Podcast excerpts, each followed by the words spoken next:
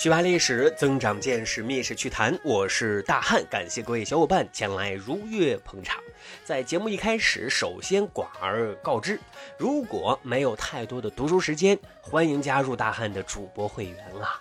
私家干货读书笔记，每周至少三篇与您分享，还能免费畅听密室趣谈所有的付费节目。呃，除此之外呢，还新增了专项答疑 VIP 服务啊！大汉尽其所能，用幽默通俗的语言回答您十万个为什么啊！每个月呢，只需要两杯奶茶的钱，就可以享受大汉提供的六项 VIP 服务了。近期呢，还推出了优惠券。挺划算的啊！加入的方式呢很简单，在节目简介处点击点这里点这里，加入大汉的主播会员。我们用最短的时间增长一些见识，丰富一些学识。好，赶紧开始咱今天的节目啊。有一天呢，跟朋友聊天，聊起了上班摸鱼的话题，朋友就很好奇的问啊：上班为什么要叫上班呢？大家为什么又都喜欢上班摸鱼呢？啊，你做历史节目的，古人有没有上班摸鱼的情况呀？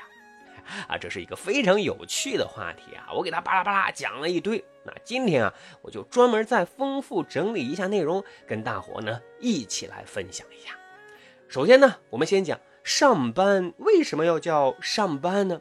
啊，班这个词最早是出自西周，当时呢是周武王啊，为了奖赏共同伐纣的诸侯，根据奖上的意见啊。在裂土封侯的同时，赐给诸侯啊一块美玉，而美玉不是一个完整的，而是一分为二的。那诸天子一半，诸侯王一半啊。为了记录这件事儿呢，班这个字就出现了。那因为西周它是金文，比较象形，左右两个王啊就是玉的象形字，中间两撇象形呢指的是刀，表示分玉。因此呢。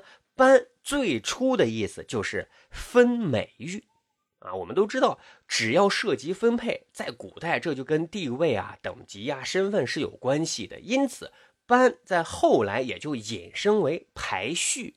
又因为呢，古代百官上朝所站立的位子啊，是按照官爵大小排列次序的，你官职越大越靠前，所以上朝的时候啊，先上班。啊，就是先找自己该站立的位置，而这呢，也就是“上班”一词的由来了。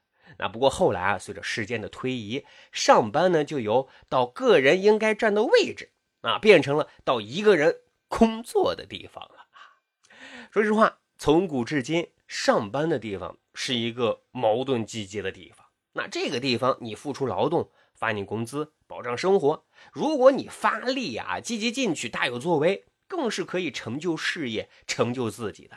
但同时，这个地方又是有各种规章制度、条条框框的制衡跟约束。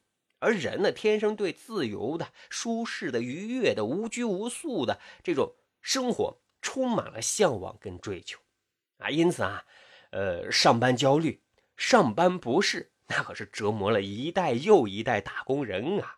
然而呢，无论是哪一代的打工人，总有一些翘楚大神啊，他们擅长职场上的浑水摸鱼之术啊，偷闲时间轻松自在，逐渐的摸鱼就被认定为职场的偷懒法则呀！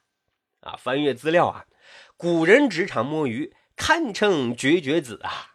沈括在自己的《梦溪笔谈》中记录了这么一件事说过去啊，国家注重文化的传承，就专门安排教书官对一些流传下来的经典典籍进行校对，啊，这是一件比较单一枯燥的事，啊，尤其时间长了，教书官那都疲了，于是有一些老油条教书官就开始想办法摸鱼了，啊，怎么摸鱼呢？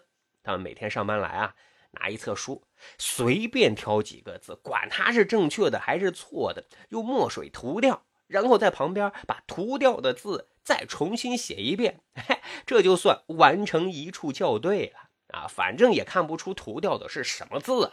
哎，就这样，每天涂涂抄抄的工作量看上去还挺大，实际上啊，那脑子都不带动的。领导一看这业绩。校对出这么多错别字，没准还得在年底啊评个优秀教书官呢啊！因为你根本没证据说人家摸鱼啊。你说古人这偷懒，这摸鱼水平是不是都出了新境界呀？当然了，这种摸鱼啊，得天时地利人和，条件得有充分的保障，这可是可遇而不可求的。那再比如说了啊，谢朓，他是南朝时期齐国的宣城太守，整日里头啊有处理不完的公务，家长里短更是让他焦头烂额，这日子实在是太苦楚啊。可是有一天呢，他突然过上了如此生活，什么样的生活呢？高阁常昼掩，荒街少征辞，真殿清下事，清善动良思。家访辽可见，绿蚁方独持。夏里审诸时，秋藕折青丝。怎么理解呢？就说啊。没人再给我递公文了，也没有人上我门上争吵了。我找了一个通风的屋子，铺上冰凉的竹席，旁边啊再找一个侍女摇摇扇子，吹些凉风，切些生鱼片，配上几壶好酒，再来几盘水果跟凉菜。忽然发现，哇，这才叫生活呀！啊，什么情况呢？怎么突然变得如此惬意跟逍遥呢？是被贬谪了呢，还是辞职不干了呢？啊，其实都不是啊。因为根据这首诗，大家都在猜测，说这是窈窕啊在摸鱼啊，因为这是他在休病假期间所写的一首诗。但是呢，一个病人身体不适，又怎么能如此的喝酒撸串吃生鲜呢？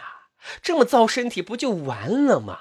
啊，唯一的理由那就是他这是妥妥的装病摸鱼啊，换取带薪休假呀。不过啊，说实话，这谢挑摸鱼，他终归啊是要回归现实的，回来上班的，还得继续面对这惨淡的人生呢。唐朝大诗人孟郊那可不一样了啊，我们熟知孟郊，都知道他金榜题名之后写下那篇千古流传的诗篇。昔日龌龊不足夸，今朝旷荡思无涯。春风得意马蹄疾，一日看尽长安花。啊，因此咱都猜想，这兄弟一定会励精图治、兢兢业业、大展宏图。但谁知道啊，这被分配工作的时候，任命为黎阳县尉。啊，负责治安工作，孟郊一下子人就不好了，感觉满腔的抱负，这平台根本没办法施展开呀，内心非常非常的排斥。因此，他上班那可就是三天打鱼两天晒网。后来干脆是想上班就去单位打个卡，不想上班呢，就直接跑城外郊游去了，一去就是几个月啊。因此呢，政务工作被荒废的一塌糊涂啊。上司也挺无奈的。但是对他也没辙呀，但公务可不能没人干，于是呢，就安排人替孟郊干工作，这工资呢，就从孟郊一半的薪水啊啊发给雇佣的那个人。孟郊的心态，那人家也挺绝啊，反正摸鱼的生活已经习惯了，于是呢，干脆是一不做二不休，直接辞职不干了，彻底躺平了。你看人家孟郊。就是牛啊！咱们最多工作中摸摸鱼，人家孟郊直接摊牌了，不摸鱼了，还得偷偷摸摸，直接选择躺平了。呃，不过呢，讲真啊，在古代，躺平界的扛把子不属于孟郊，得属于白居易呀，因为人家彻底放飞自我了。他有一首诗叫做《咏庸》。咏歌咏的咏，慵慵懒的慵啊，这大白话直接翻译过来，这首诗就是说，我呢可以当官，我就是懒得当；可以种地，哎，我就是懒得种；屋顶漏雨了，我懒得修；衣服破洞了，我懒得补；酒放在那儿，我懒得倒；家里人没饭吃了，我也懒得去捣碎骨皮。各位，你看，白居易诗里头写自己，这不是躺平啊，而是想永久的躺下呀。啊，当然开个玩笑。其实这诗的创作背景是什么呢？是白居易在看尽人世间的嘈杂跟官场的黑暗之后，在自己的内心啊，是想去追求那份宁静的平庸和无为的。各位，其实咱理性看待，古往今来，职场摸鱼既有我们人类对自我多样化需求的一种本能保护啊，当然也有偷懒逃避的动机。但本质上啊，生活跟工作永远是相互作用、相互影响的。如果摸鱼能获得一时的愉悦，未尝不可；如果职场一搏能获得职场新成就，何尝不去尝试？在这里头啊，愿我们生活中的快乐和满足可以激发工作当中的热情跟创造力，也愿我们工作中的成就和收获。可以回馈我们生活的喜悦跟幸福感。